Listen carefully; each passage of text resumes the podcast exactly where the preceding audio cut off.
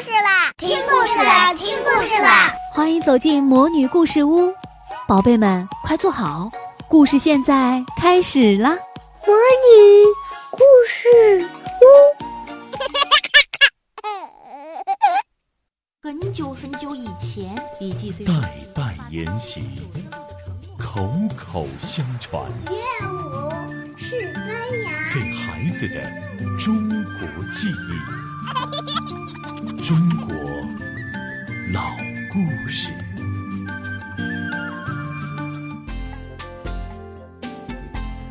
很久很久以前，流传着两句古老的歌谣：“西湖明珠从天降，龙飞凤舞到钱塘。”凤凰山和玉龙山静静地守护着像明珠一样美丽的西湖。飞舞的龙和凤，怎么就会变成了雄伟的山峰呢？明珠又是怎么变成西湖的呢？下面我们就来说说这个故事：龙飞凤舞护明珠。在很久很久以前，在遥远的天河边呢，住着一对好朋友，他们是白色的玉龙和有着绚丽羽毛的金凤。两个好朋友每天在天空中飞，在天河里游，无忧无虑。快乐无比。有一天，他们在一座仙岛上发现了一块闪着亮光的石头。两个好朋友想啊，把这块石头琢磨成一颗珠子。你可能就会想了，一块大石头变成一颗小珠子，这怎么做到呀？他们靠什么工具呢？我呀，来给你讲一讲。金凤呢是用它那尖尖的嘴巴来啄，玉龙是用锐利的爪子扒。天哪，这得多费劲儿啊！一天又一天，一年又一年，两个好朋友不知疲倦的琢磨着，那亮闪闪的石头就慢慢的变成了一颗圆圆的珠子。金凤说。我到仙山上采些露珠来，先洗洗这颗珠子吧。玉龙说：“哦，这样啊，那我到天河里去吸一些清水来，洗洗这颗珠子吧。”珠子越洗越亮，放出了明亮的光芒。这光芒啊，照亮了仙山，照亮了天河，也照到了天庭。王母娘娘看见了。她想把这颗明珠据为己有，她做了一件很不光彩的事情，派了一个天兵，趁玉龙和金凤睡着的时候，悄悄的偷走了明珠。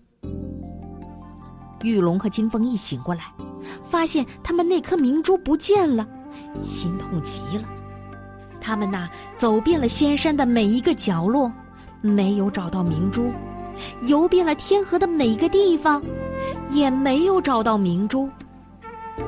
一天又一天，一年又一年，两个好朋友日日夜夜不停的寻找，但是那心爱的明珠却怎么也找不到了。金凤的羽毛变得暗淡无光，玉龙的鳞甲呢，也不再闪亮了。明珠啊，明珠，你到底在哪里呀？金凤和玉龙一遍一遍的呼喊。再说那王母娘娘，王母娘娘生日那天，四方的神仙都来祝寿。蟠桃会上啊，王母娘娘就把明珠给拿了出来，摆到了厅堂的中间，向神仙们炫耀。明珠的光芒照亮了天庭，照到了仙山，也照到了天河。玉龙和金凤正在仙山上寻找明珠呢，看到那道耀眼的光芒，玉龙和金凤异口同声惊喜地说：“我们的明珠，我们的明珠！”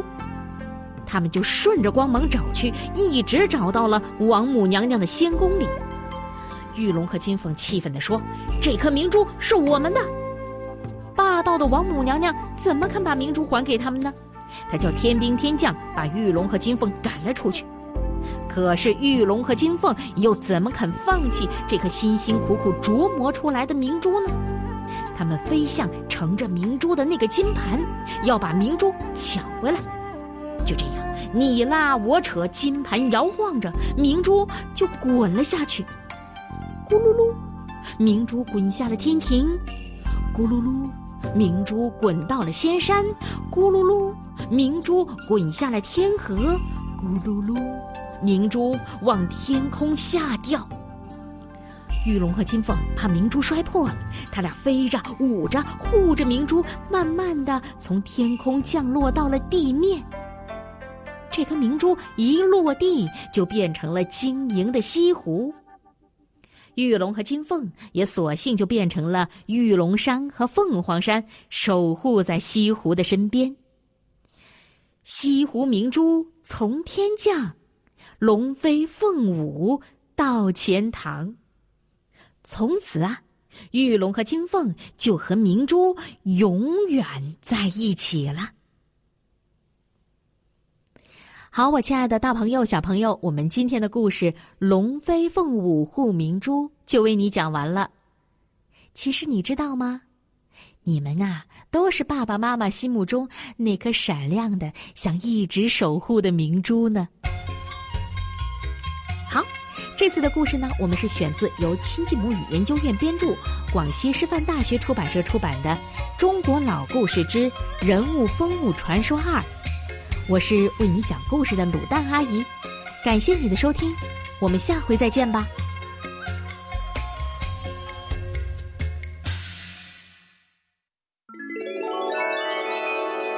亲爱的小宝贝们，今天的故事就讲到这儿了。想听更多的好故事，欢迎你在微信公众号上搜索“魔女故事屋”，加关注来和我们做朋友。这里有更多的好故事等着你哦。我们下期再见。